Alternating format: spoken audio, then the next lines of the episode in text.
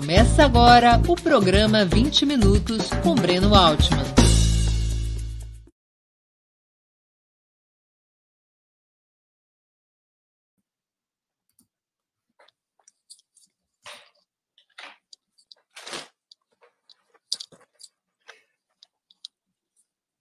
Bom dia.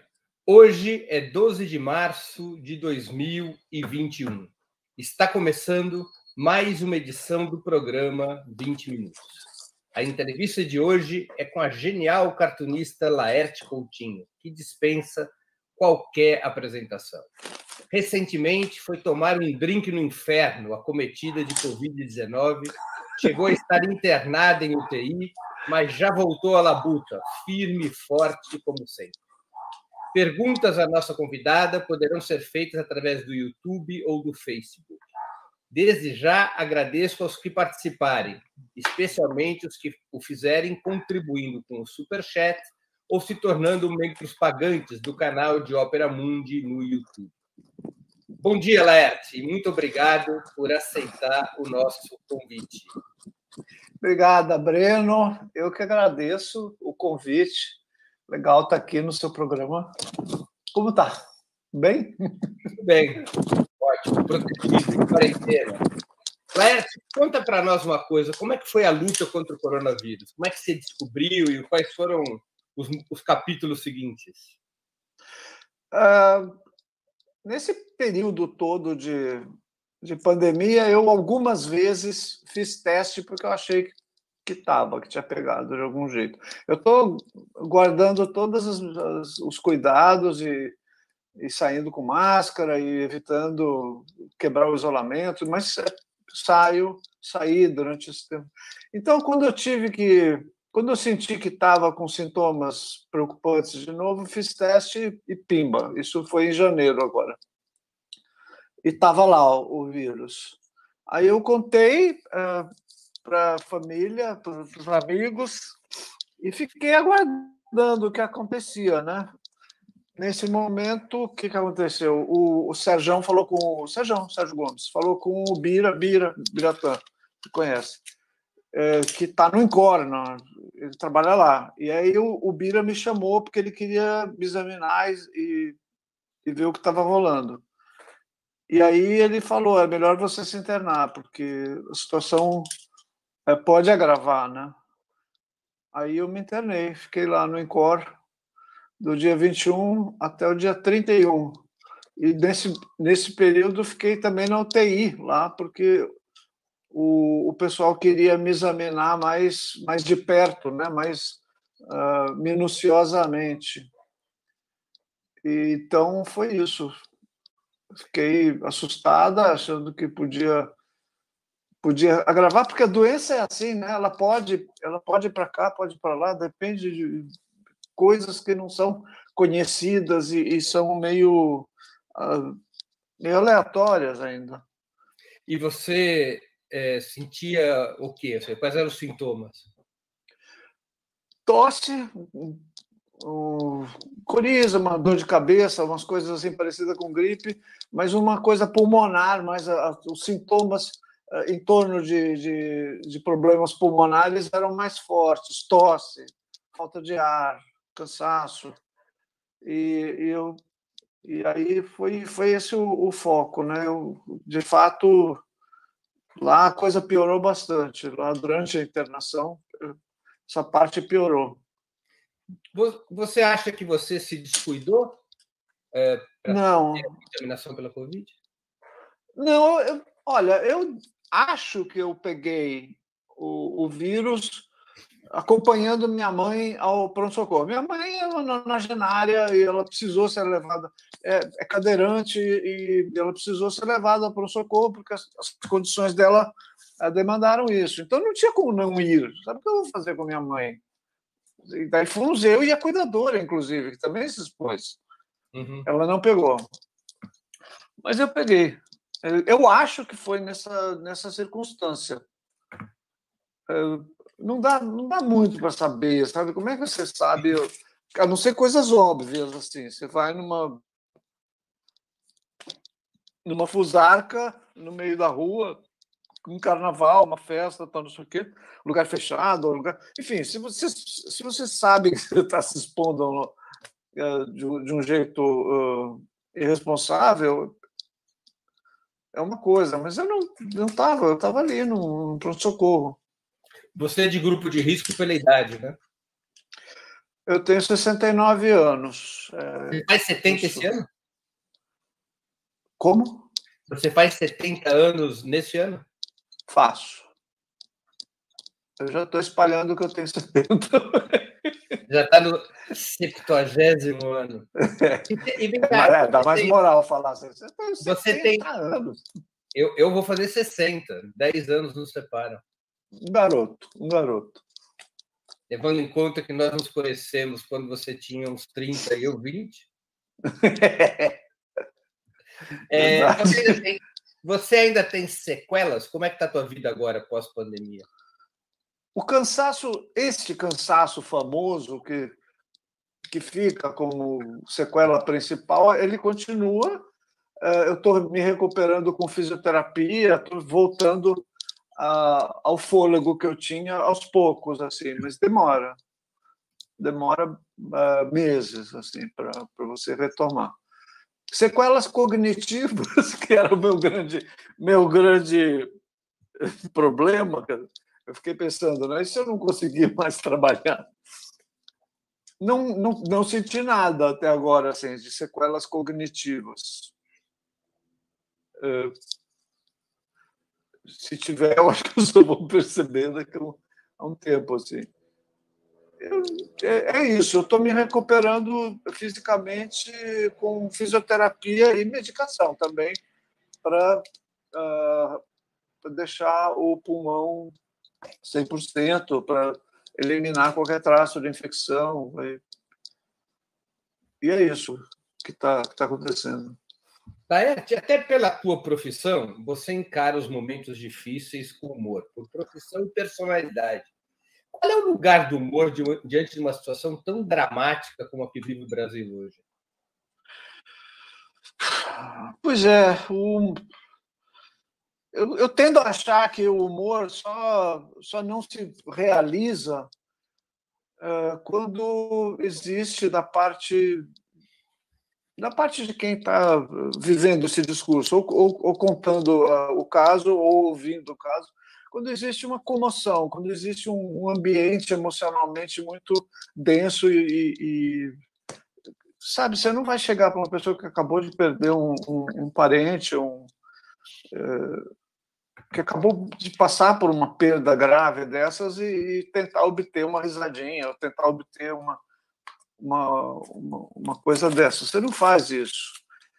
Mas o, espaço para você trabalhar com humor, sem ser na área de obter risadas, é muito grande, porque é uma linguagem, é uma linguagem, aliás, muito sofisticada, que trabalha com o racional, com o irracional, com, e consegue, é, consegue resultados de entendimento que são únicos. Né? Não, você, através do, do, humor, você consegue chegar em lugares do, do, raciocínio humano onde a lógica não entra. Né? Porque o humor é exatamente uma rasteira analógica. É, mas é, é, tem, tem, tem ocasiões em que é preciso você ou fazer as coisas com muito tato e sabedoria, ou fica quieta, né? É preciso ser sábia também para falar com humor, né? Sim, mas você está obrigada, com um prazo determinado, a entregar para os jornais aos quais, para os quais você trabalha desenhos. Como é, é. que é se inspirar para ter humor numa situação como essa? Bom, aí você entra nas. Hã? Ficou mais difícil? Você... Sim e não. Por quê? Porque você, na área da charge, na modalidade charge política, você está usando o humor, o famoso humor, só que numa modalidade editorial. Você está falando de temas editoriais, você está falando de política, você está falando de pessoas assim. Esta área, normalmente, ela permite um jogo com o drama muito maior. principalmente quando você está lidando com, com situações que são dramáticas. Ao mesmo tempo, você está lidando também com uma situação onde quem está no poder é ridículo. As pessoas que estão no poder são dotadas de comportamentos ridículos e fazem do ridículo uma, uma espécie de modo de atuação, eh, de modo que exige da, pessoa, da humorista uma, uma reelaboração. Não é que a piada está pronta e por isso acabou com a piada. Não, você precisa se contrapor aquilo de uma maneira inteligente, né? Se, se vem um, um, um presidente da República e fala ou o filho do presidente da República e fala que é para enfiar a máscara no rabo, por exemplo, não adianta você ficar botando coisa no rabo e botando rabo, botando não sei o quê. Você, pode fazer isso, claro, uh, mas pode ser, isso pode ser uma perda de tempo também. Você precisa, de alguma forma, dar um, um, um, dar um contraponto a isso. É difícil. Eu acho que é mais difícil do que do que o quê? Do que se os governantes se comportassem com algum mínimo de civilidade. Assim. O humor contra o governo Bolsonaro, por assim dizer, é um humor mais sério, um humor que tenta provocar mais indignação do que risada? Olha, Breno, essa é uma, é uma pergunta que eu estou tentando responder uh, para mim mesma, porque Sabe, o sujeito manda uma equipe para Israel para fuçar, spray nasal. A equipe passa o tempo todo dando vexame, fazendo merda em cima de merda. Assim. E aí volta para cá, e sabe o, o que, que, é o resultado disso? A mera notícia já é um. deveria funcionar como um ataque poderoso, deveria funcionar como uma denúncia.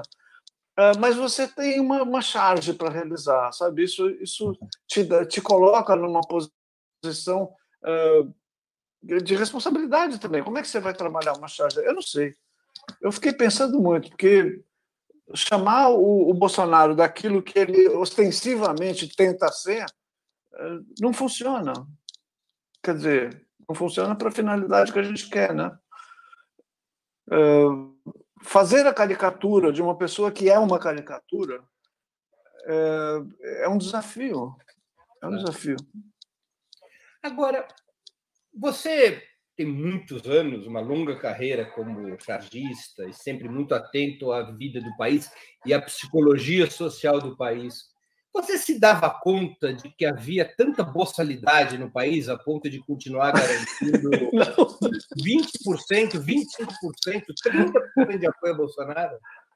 Não, é, eu não. Eu achava que, que essa fatia do povo brasileiro era muito menor. Eu achava. E eu achava também que a mentalidade fascista quando se dispusesse a, a, a tomar as ruas, a, a sair para as ruas e tal e tudo, ia ser uma coisa ridícula, ia ser uma coisa que ia se auto-ridicularizar. Não foi assim. Eu, Isso te eu acho que me surpreendeu. Eu acho que muita gente também surpreendeu. Para mim, começou a ficar uma coisa surpreendente e, portanto, me deixar com uma preocupação que eu não tinha a partir de 2013. Eu acho que antes disso já, já, já, já havia motivos para a gente suspeitar e tal e tudo. Mas encontrei um amigo, o, o, o Bressani, uhum. o. Ah, meu santo! Ronaldo Bressani. Uhum. Lá no Largo da Batata, nesse nesse, nesse dia, em 2013, e, e ele falou para mim assim: todo mundo está saindo do armário, inclusive a direita. E eu pensei: é verdade, está todo mundo saindo do armário mesmo. E a direita estava saindo do armário, estava vendo explicitando palavras de ordem e coisas assim que eram chocantes, né? Que as pessoas falavam envergonhadamente, assim. É bom mesmo era no tempo da ditadura. De repente isso virou um cartaz. Bom mesmo era no tempo da ditadura, sabe? Por que não mataram a Dilma? Porque, sabe, isso virou uma, uma coisa assim chocante. E eu acho que até hoje é chocante. Qual que você acha que é a origem dessa boçalidade, Laerte? Uh, não sei. Uma vez eu li em algum lugar que alguém falando que o fascismo ele se alimenta e se nutre nos momentos de frustração, mais do que nos momentos de carência, de privação. Quer dizer, populações que estão passando privação mesmo e estão em desemprego agudo, passando fome e tal e tudo, não são o celeiro uh, preferencial do fascismo. O fascismo se nutre da frustração das classes médias, que tem bronca da, classe alta e da classe baixa ao mesmo tempo. Essas coisas. É, faz sentido. É, eu não sei, porque ficar fazendo essa análise, ou você tem muita, muito material eh, para analisar. Eu não tenho, eu, eu sou uma pessoa bem eu chuto bastante, eu, eu, eu, minha leitura é, é assim amplamente superficial. Eu me informo do jeito que eu posso, assim, mas eu não, não, não tenho nenhum aprofundamento em, em qualquer assunto. Sim, então, é porque, eu procuro. Porque parece que ninguém ainda conseguiu é, acertar o alvo de como combater essa boçalidade, porque a denúncia da boçalidade não a faz recuar, né? É, isso é. Isso eu acho que é um, um, um dos grandes problemas do discurso humorístico hoje em relação a esse alvo político. Eu estou supondo que existem poucos humoristas que são bolsonaristas, mesmo, assim.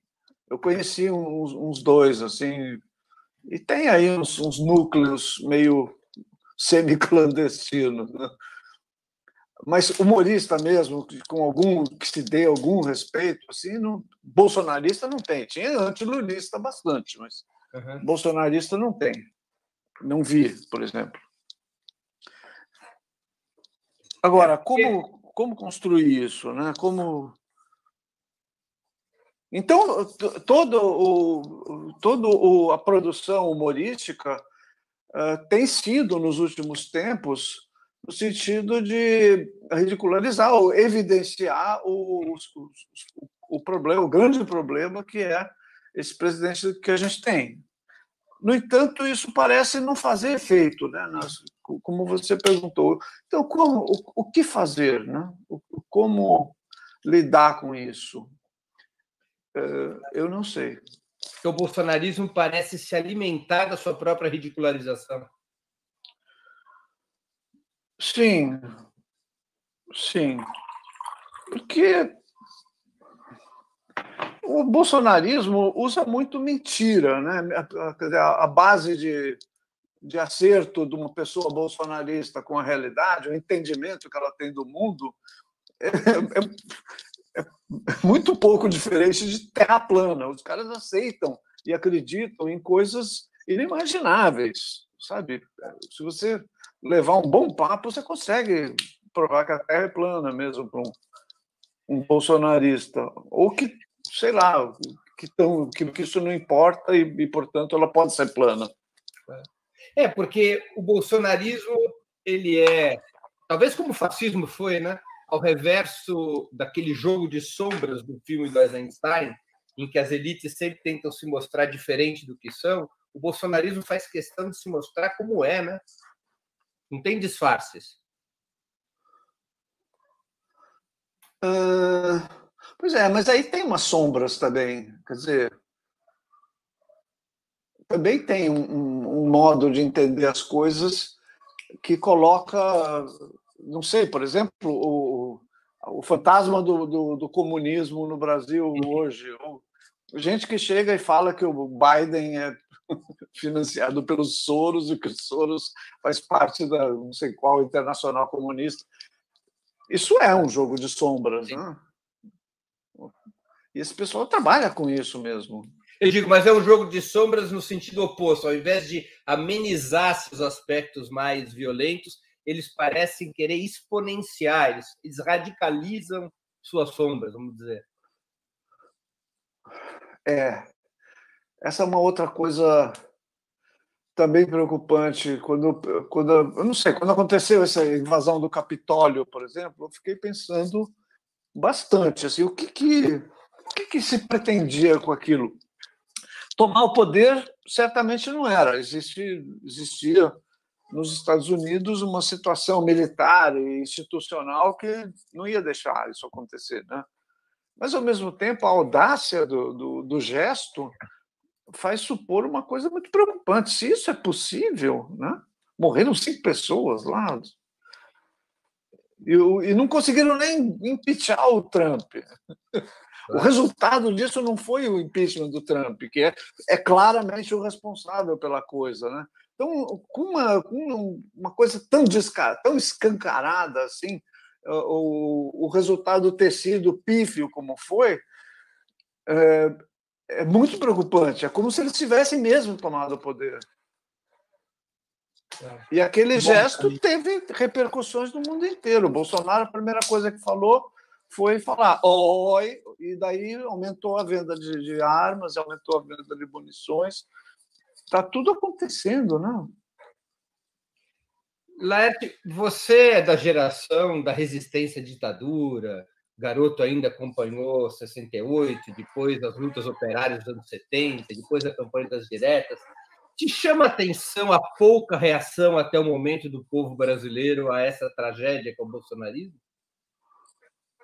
É, sim, chama. Eu não sei se, se eu, eu, eu, eu, eu, acho que não ia acontecer. eu não, nunca achei que ia acontecer assim uma reação uh, imediata a, aos absurdos que o governo e o, e o Bolsonaro estavam propondo. Eu não achava que no dia seguinte as ruas iam estar cheias. Uh, mas a gente fica pensando, por que, por que não se reagem com 270 mil mortos? Né?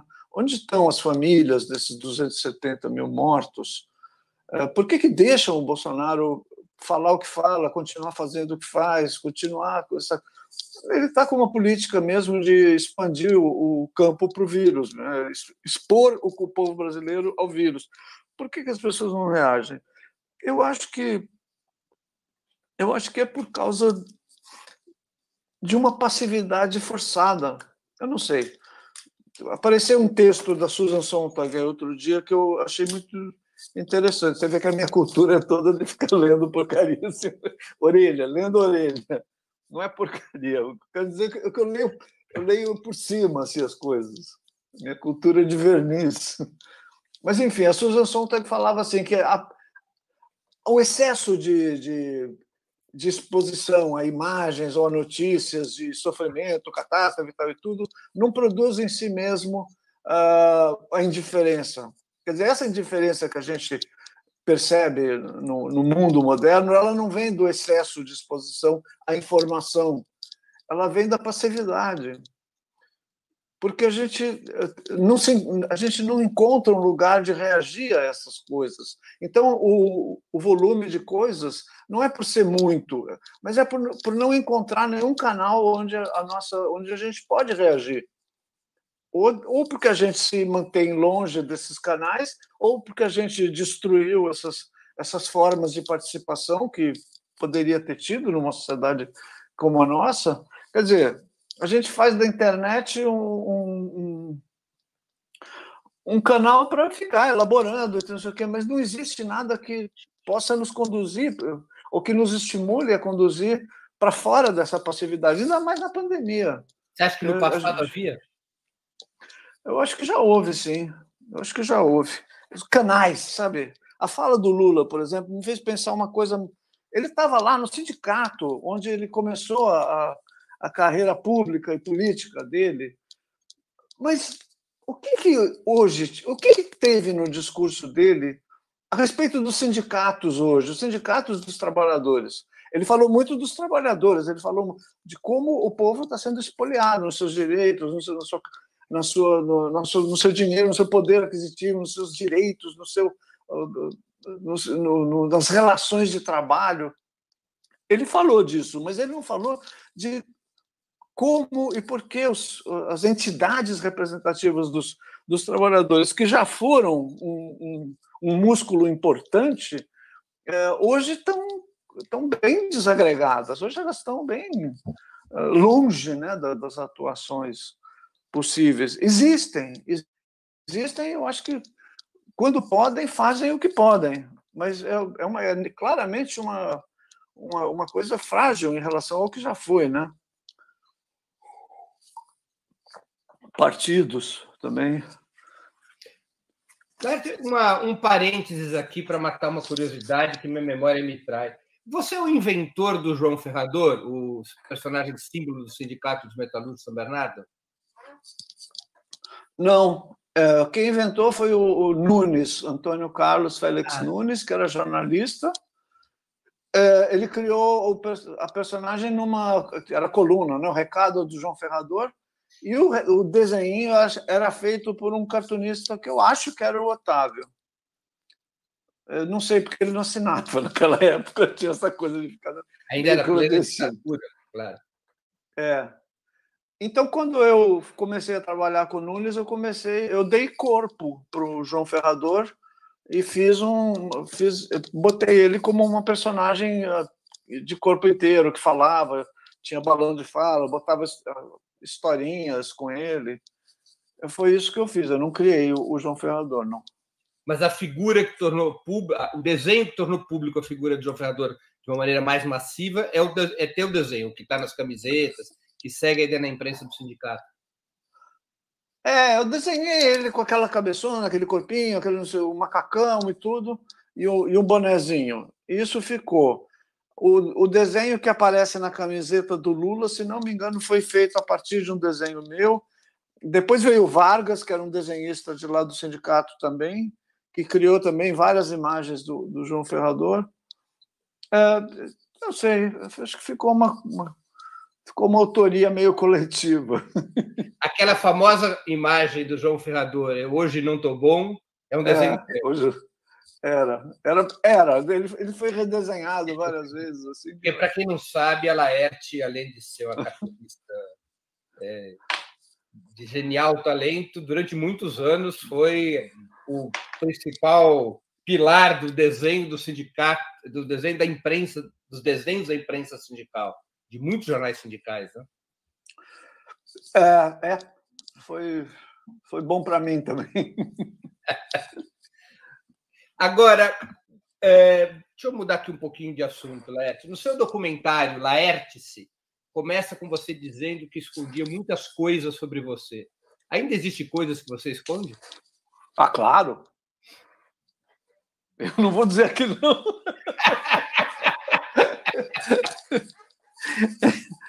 ah, sempre tem, né, Breno? Quem é que é totalmente transparente assim? É, acontece que isso aí é, é, é, é, coisas que eu escondia de mim mesma, né? É, desejo, desejo homossexual. Eu, eu, eu, fingia que não era comigo. Aí, sim, eu não sei se hoje eu tenho coisas que eu esconda de mim. Eu estou fazendo análise e, e procuro é, jogar uma luz nessa, nessa área, assim, para para trabalhar melhor, sabe, com, com a realidade. Eu acho que quanto, quanto mais a gente se conhece, de fato, é, melhor a gente lida com as coisas, com as pessoas, com o mundo, melhor a gente pensa. E eu, eu, o que eu tento fazer é isso, é não ter mais áreas obscuras para mim, assim. Eu acho que é esse o, trabalho de uma boa análise, é não deixar esses pontos uh, desconhecidos, assim, sabe? Que a tendência que a gente tem é deixar o, o, o que é difícil, assim, para o que é difícil para a gente, né, de lidar, a gente deixa numa área obscura e finge que aquilo não está alterando nada e aquilo não tem muita importância. É, tem, sempre tem. Você acha que teria sido, digamos, mais fácil se você tivesse assumido os seus segredos mais jovem? A sua idade tornou mais difícil para você ou para as pessoas assimilarem a sua identidade? É uma pergunta difícil de, de responder, porque se eu tivesse assumido que era homossexual quando eu percebi isso, ou seja, em 1970, eu ia ter passado por vários problemas. E eu, eu às vezes, fico, me pens fico pensando nisso. Assim, o que teria sido da minha vida? Eu teria me exposto a AIDS, por exemplo, eh, tonta do, do jeito que eu sempre fui. Eh, eu teria feito sexo de maneira absolutamente irresponsável, como cheguei a fazer também, né? Eh, eu teria corrido um risco de vida, eu, eu, eu teria perdido chances de eu teria trabalhado no que eu trabalhei, por exemplo? Isso teria sido uma opção profissional para mim? Eu não sei, é, é, tudo assim bem na área da hipótese, né? não, não dá para saber muito. outra, outra, outro aspecto da coisa, né? Não, de toda maneira, você não, não, não tenho tempo. não, não tenho tempo de me arrepender. Mas, por outro lado. Essa frase é do Marighella. Não, não teve tempo para ter medo. Está no túmulo do Marighella. é, medo eu tive. medo, medo e cagaço eu tive, sim, bastante. Mas não só de sexo, né? Eu tive medo de política também. Bateu, bateu 75 e começou a acontecer as prisões, chegando cada vez mais perto. Quando o Galé foi preso, que era a pessoa com quem eu morava, né? Eu dividi a casa com o Galé. Aí, quando o Galé foi preso, eu falei: puta, chegou, o próximo sou eu. Aí eu fugi. O que, que ela está falando é sobre a, a, onda repressiva contra o Partido Comunista Brasileiro entre 74 e 76, que levou só aqui em São Paulo a mais de mil prisões, muitas mortes e desaparecimentos. Além do Galé, você naquela época já, já era muito amigo do Sérgio Gomes, que também foi preso e barbaramente torturado. Né? Foi sim. E foi quando mataram o Vladimir Herzog também. isso tem um significado político enorme. Enfim, eu tive medo. Eu realmente fiquei achando que uh, podiam me prender e que eu não ia saber como reagir. Você era militante orgânico do PCB? Eu era o mais orgânico que dava, né? Porque carteirinha não tinha eu trabalhava numa, numa área, que era a área dos jornalistas e tal e tudo, que era meio que autossuficiente. A gente não, não a gente se reunia quase como uma reunião de trabalho também, porque era todo mundo. Sim, mas você pertencia a uma célula clandestina do PCB? Sim, sim, pertencia. Eu tinha, eu tinha codinome, que nunca foi usado. Qual era o seu codinome? Maurício. Maurício era o teu codinome? Mas nunca foi usado. Quer dizer, eu nunca recebi um telefonema. Ah, você pode dar um recado para o Maurício? Nunca recebi isso. Mas era o seu codinome, eu não sabia disso. Seu codinome era Maurício. É, eu já é... contei em alguma entrevista isso, meu. Você entrou no PCB em que Vladimir ano? já estava ocupado, né? Quê? Você entrou no PCB em que ano? 73, acho. No auge assim. da, da, clandestinidade da repressão. Sinal, é, 73 sinal ou 74. Tinha, sinal de que não tinha muito medo, tinha menos ainda juízo, né? Eu acho que mais, acho que menos juízo do que medo, quer dizer, mais falta de juízo do que não ter medo, porque a noção do, do, do perigo todo veio mesmo em 75. Antes disso, eu, eu, evidentemente achava que era um problema, que era um perigo tal e tudo, mas eu imaginava ou compreendia uh, na minha cabeça da época que o perigo mesmo uh, corriam as pessoas que estavam indo para a luta armada, que estavam indo para o Araguaia, que estavam, enfim, havia um uma, uma área da atuação política de esquerda que era realmente arriscada e, e, e, é, e eu, mas eu não estava nessa já era uma coisa que eu considerava uh, um equívoco que eram né, os companheiros equivocados e tal, tal, tal.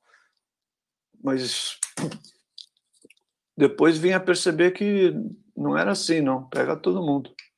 Pega todo mundo. Para muitas pessoas transgênero e não binárias, a questão dos pronomes é muito importante. Qual é a importância que você dá para isso? Tem gente que ainda não te trata no feminino?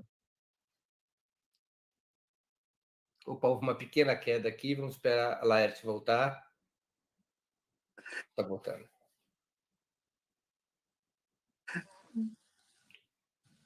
E aí, você me ouviu, ouviu a pergunta, Laerte? Você, eu ouvi a sua pergunta. Você está me ouvindo agora? Perfeitamente. Voltou Você está me ouvindo, Beno? Oh, perfeitamente. Oi, eu estou te ouvindo. Bom, então tá. Essa pergunta. Uh... então. Eu não, eu não tenho esse problema uh, muito. Meus amigos antigos. Porque é o seguinte, meu, eu, eu, eu comecei a. Na verdade, eu já era uma pessoa muito conhecida, muito manjada, já tinha um, um cartel de amigos e parentes e tal, que não justifica eu, eu, eu chegar e, e partir para linha dura com eles. Não, agora me trata no feminino e tudo. Sei lá, amigos queridos e, e parentes e filhos e netos, assim, podem me chamar do que quiserem. Eles sabem que eu sei quem eu sou e eles também sabem. Então, meus netos para meus netos, por exemplo, ser vovô ou vovó é até um jogo, assim, não é uma, não é uma dúvida desnorteante. É um, é um jogo, elas me chamam de vovó, me chamam de vovó, dá mais ou menos no mesmo. Agora, às vezes eu percebo que estão me chamando no masculino de uma forma agressiva, daí eu não gosto, daí eu reajo. Você tem quantos filhos? De modo geral, Você tem quantos filhos tem... e quantos netos? Eu tenho dois filhos e quatro netos.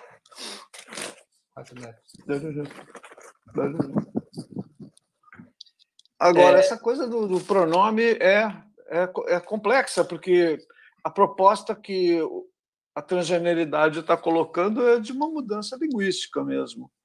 E eu acho que é possível, é, é, como chama? é legítimo colocar isso.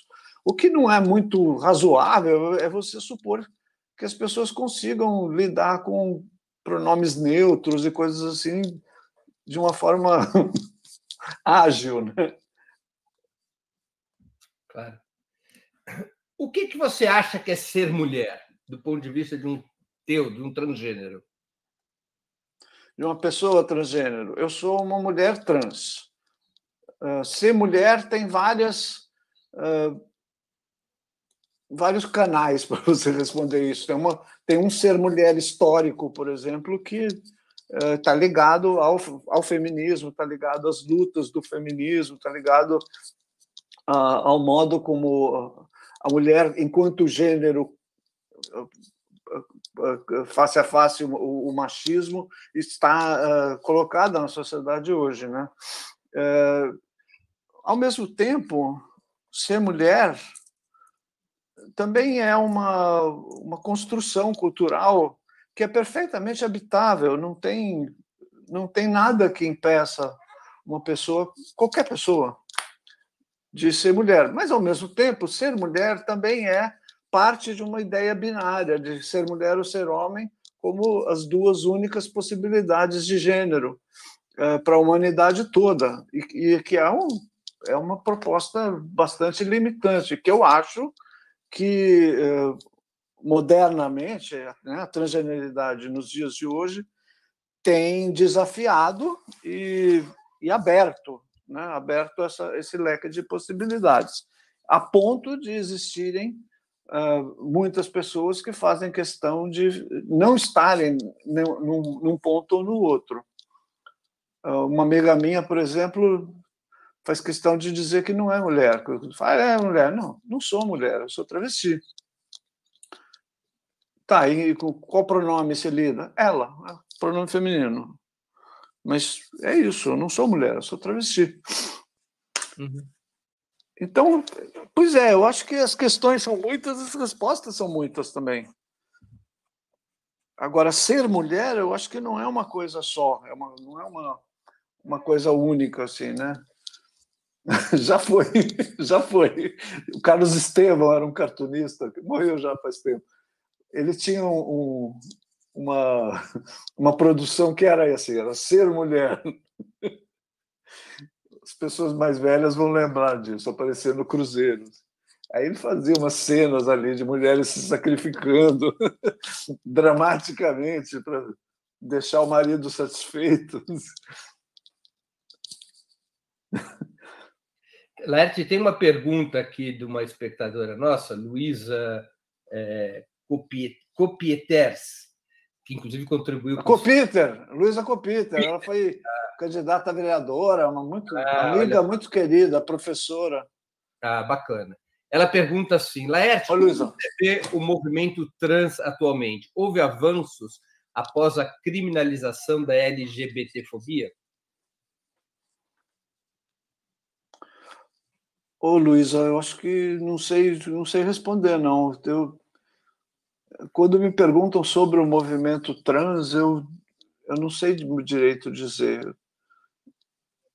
Eu acho que alguns sinais dão a, são, dão a entender que sim, houve avanço. Sei lá, a eleição da, da, da Erika Hilton, da, a eleição da, da Duda Salaber, a eleição.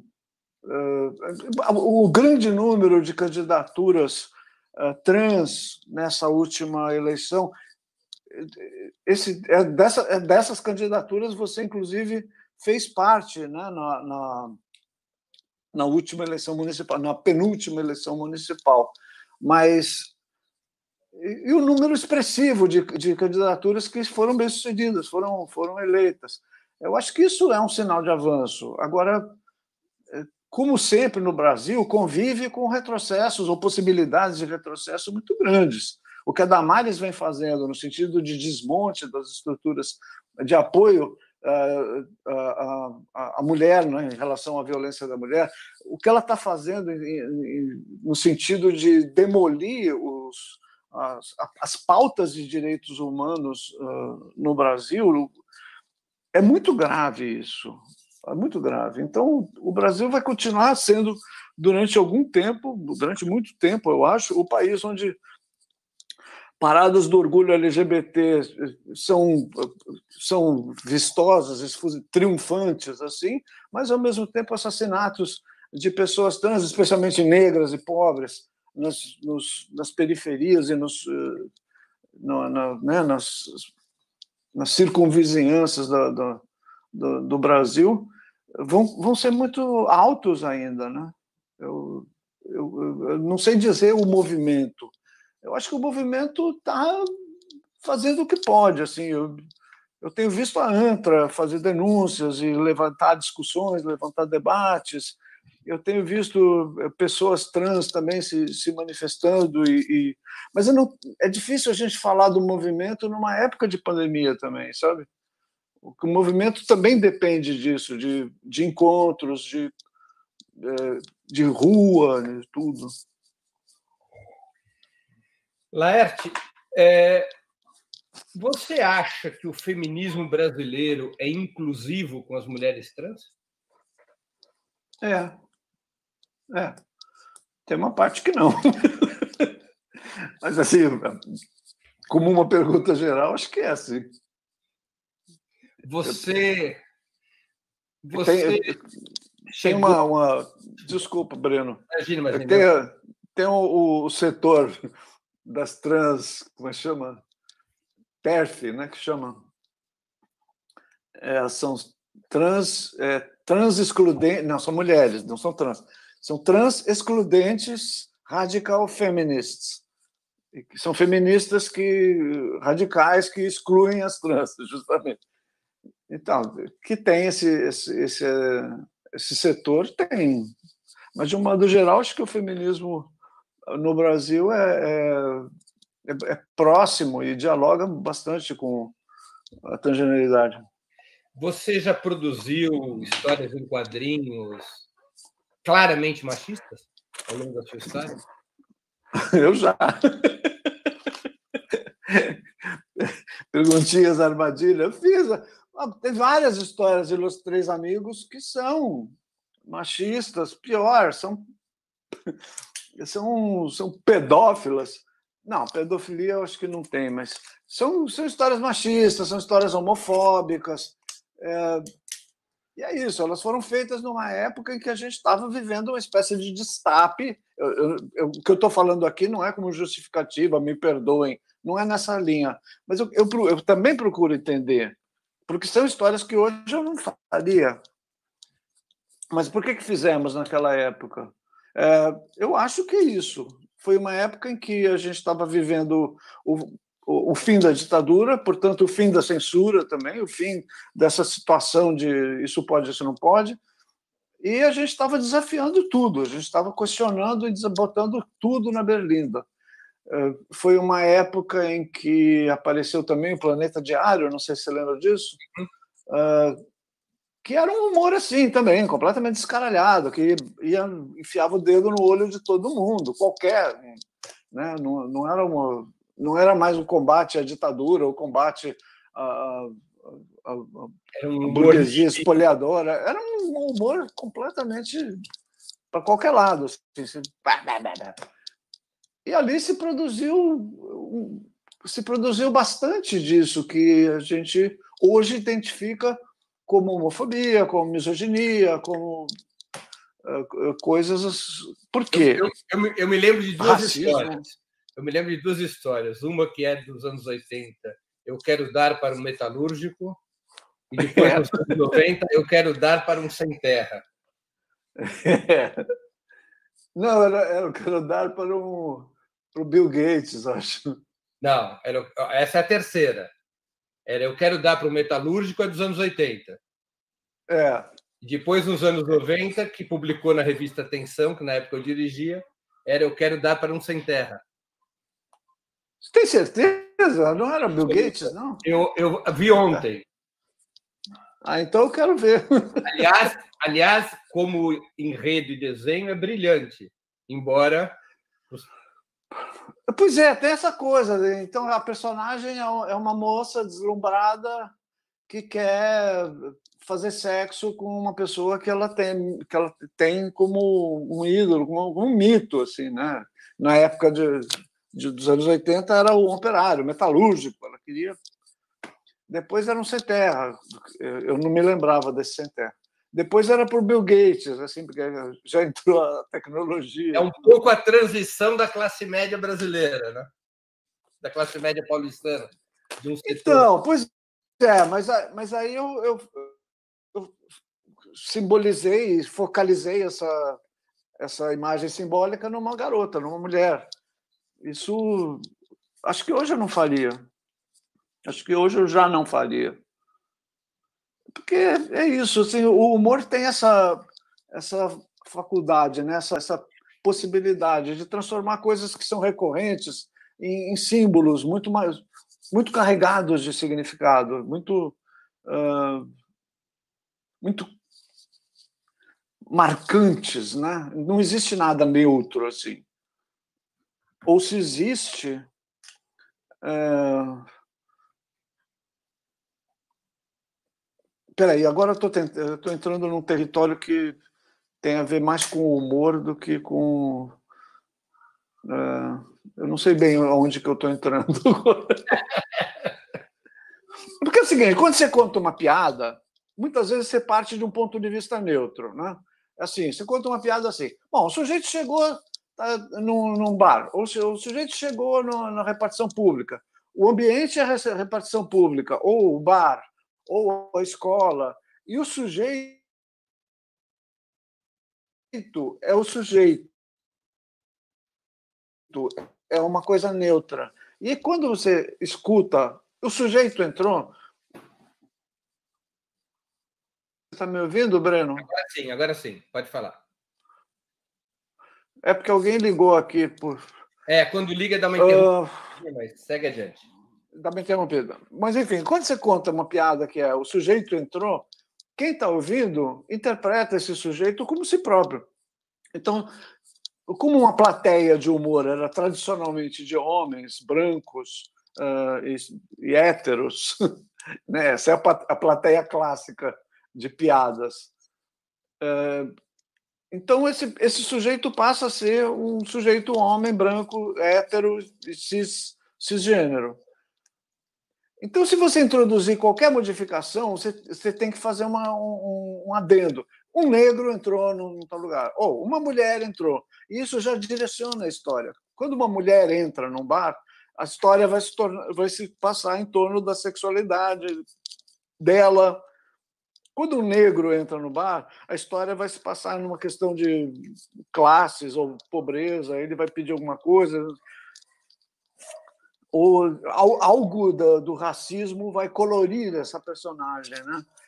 Então são essas, essas, esses modos que eu é, com o que eu com o que eu me, me, me, me vejo lidando até hoje começar uma história nunca é começar uma história qualquer, é sempre começar de algum ponto. Por que, que eu estava falando isso? Pra, você estava posicionando essas suas histórias que você acha que tinham uma pitada machista e que você hoje não voltaria a escrever, a desenhar. É, às vezes não era pitada mesmo, era uma putada. É. Tinha, eu já fiz histórias que eu fico olhando hoje e falando, nossa senhora, eu não faria isso, mas nem. Mas, ao mesmo tempo, é, é a história, é a minha história, é a história da imprensa brasileira, é a história do, do, da nossa geração, a história do, do ambiente político e intelectual que a gente vivia.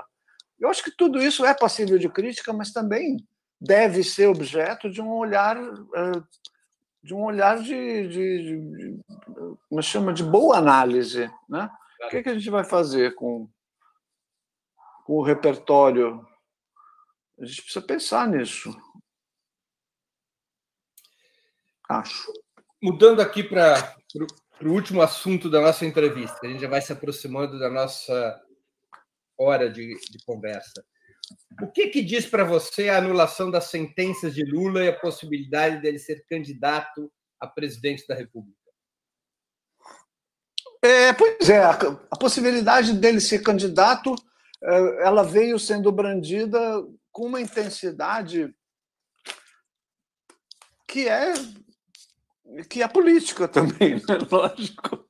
Mas eu não sei, eu, o, que eu, o que eu fico pensando em relação às eleições de 2022 é que todas as forças uh, políticas que estão envolvidas, as pessoas que estão envolvidas nesse processo, uh, elas devem uh, discutir estrategicamente essas eleições e, e, não ficar tentando enfiar candidaturas sofregamente assim, né? Mas no caso do Lula é especial, porque o Lula foi vítima de um. De um tá me ouvindo?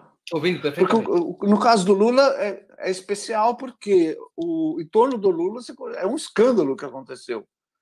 Não é, não é pouca porcaria. Ele foi alijado do processo político porque ele ia ser eleito. Ele foi alijado do processo político por um, uma manipulação da, da justiça que é um escândalo e teve a conivência de toda a sociedade.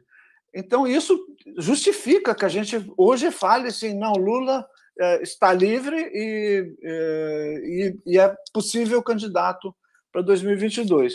Eu acho que, do meu ponto de vista, o mais importante é que o Lula está livre e está pronto para, para uma atuação política é, do maior interesse. Eu acho que é a coisa principal hoje no Brasil é o modo como Lula pode ser um atuante uh, na, no, no, cenário do Brasil hoje. E ele já começou isso, porque a entrevista que ele deu no sindicato uh, marcou, foi, foi um fenômeno, todo mundo falou. Foi, eu acho que a resposta que o próprio Bolsonaro foi obrigado a dar no dia seguinte, aparecendo de máscara, é ridículo aquilo. Mas, enfim, é uma, é, tudo isso é uma evidência da, do, de como foi, como isso é importante agora nesse momento. E quem estava achando que o Lula está morto, que o PT está morto, que é, isso aí são águas passadas, que não sei o que lá, caiu do cavalo, porque é, é, o, o, modo como esse fato se deu é uma evidência do contrário. Está tudo vivo, está tudo pulsando. Agora, o que vai acontecer daqui para frente também é outra incógnita, porque o, o Moro não, não pode escapar. Não, não dá para deixar isso ser liquidado assim. Não, foi, eu estava no foro errado, então fica tudo anulado e pronto, não se fala mais nisso. Não, a gente tem que falar disso, a gente tem que apreciar. Quer dizer, eu acho que o STF tem que apreciar a suspeição do Moro e eu acho que ele tem que ser considerado suspeito, sim, e eu acho que ele tem que ser responsabilizado. Ele a Lava Jato, por tudo. O fato do, do Lula poder ser candidato hoje é, é, já é uma hipótese poderosa o suficiente para virar um tema. Né? Ele é o teu candidato a presidente da República? não tenho candidatos prévios. Eu já votei no Lula várias vezes, mas eu também votei em outras pessoas que não o Lula. Eu tenho até vergonha de dizer.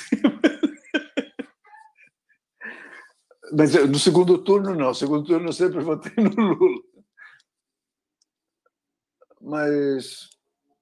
Não, não é que eu tenho vergonha de dizer, eu votei no, no, no, no Boulos. Isso não é vergonha nenhuma. O Lula não era candidato. Hã? O Lula não era candidato. Era. Era. Todo mundo levava o, a candidatura Haddad como Sim. uma possibilidade Lula. Uhum. Mas, enfim. Ele, você ainda não, não tem uma definição de quem que você acha que seria o melhor candidato? Hoje? Não sei, não sei.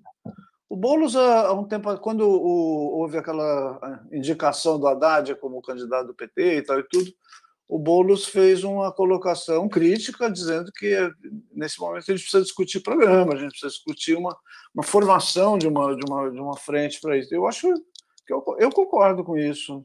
É um pouco o que o Lula disse também na entrevista do sindicato. Exatamente, eu acho que ele está certo a sofreguidão de, de lançar nomes assim não é uma coisa boa para esse momento, não. É evidente que o Lula é uma possibilidade, né? Mas e aí? Em qual, em qual acerto? Em qual composição? Nós vamos continuar com esse bate-cabeça com o Ciro Gomes, sabe? Eu, eu acho isso uma estupidez tão grande da parte do Ciro Gomes também, né? Laerte, a gente está terminando, eu vou te fazer duas perguntas de pandemia. O que, que você está lendo ou leu durante a pandemia e sugeriria aos nossos espectadores? Eu li tanta coisa. Eu li. Eu li Cães. É um livro da minha amiga Júlia Grillo, é o livro de estreia dela. Olha que coisa linda. Quem? Livro... O nome da autora? Júlia Grillo. Júlia Grilo. Júlia Grilo, ela escreveu um romance chamado Cães. Não sei se é um romance, é um livro lindo, de uma história linda. E. Enfim, daí um Google. Eu li Torturado também, li. Estou relendo alguns livros. Estou relendo, eu reli o uh, Cartas de um Escritor, do Dostoiévski. Impressionante, assim, eu não, não, lembrava daquilo. Que Você mais, mais lê ou mais vê série na pandemia? Quê? Você mais lê ou mais assiste séries na pandemia? Uh, depende, depende da época da, pandemia. No começo da pandemia eu lia muito mais. Depois, na, na fase média assim, da pandemia, eu passei a ver séries desbragadamente, em qualquer horário. Assim, depois eu voltei para os livros. Eu acho que ver série é, é, gostoso, é importante, é legal também, mas essa, essa, esse convívio com a tela não é uma coisa muito saudável, é uma coisa que pesa um pouco, né? principalmente antes de dormir. Então, ver muita série, ver muita coisa no computador ou na TV estava me prejudicando o sono. Então eu deixei para lá e voltei a, a coisa de ler antes de dormir. Qual é a série que você sugeriria aos nossos espectadores, dessas todas que você assistiu? ah, Ah, Breno, se soubesse que você ia perguntar isso, guardava uma. O que, que eu assisti? Mas a, a graça está em deixar o entrevistado ou a entrevistada constrangido. Olha, uma que me marcou, que está vindo para a memória agora, é Suburra. Suburra é uma, é uma série italiana que se passa em Roma, é, nesse, nesse submundo de Roma, assim, de, de gangues que se enfrentam e, e, convivem com o poder é, do Vaticano, o poder político. É uma, é uma série bem interessante, assim, eu gostei. Laerte, eu queria te agradecer muitíssimo pelo teu tempo, por essa entrevista. Eu tenho certeza que os nossos espectadores e espectadoras aproveitaram sob muitas formas essa conversa. É, e foi um prazer te rever, mesmo que não seja em carne e osso, mesmo que seja no mundo onde nós habitamos o último ano, que é o mundo digital. É, quero agradecer muito por essa possibilidade de conversar contigo e de levar suas histórias e ideias para o canal do Opera Mundo no YouTube, no Facebook. Muito obrigado. Muito obrigada, digo eu, Breno. Gostei muito de ter vindo ao seu programa. Vamos lá. Tá Encerramos assim mais uma edição do programa 20 Minutos. A entrevistada de hoje foi a cartunista Laerte Coutinho. Nós voltaremos a nos ver na próxima segunda-feira, dia 15 de março, às 11 horas, sempre nos canais do Opera Mundi no YouTube, no Facebook e no Twitter, entrevistando o ministro da Saúde no governo Dilma, Arthur Quioro, para conversarmos sobre a pandemia. Até quando a pandemia irá matar? Uma conversa técnica, uma conversa política sobre essa tragédia que recorta o mundo e especialmente o Brasil segunda-feira, 15 de março, às 11 horas da manhã. Até lá e um grande abraço.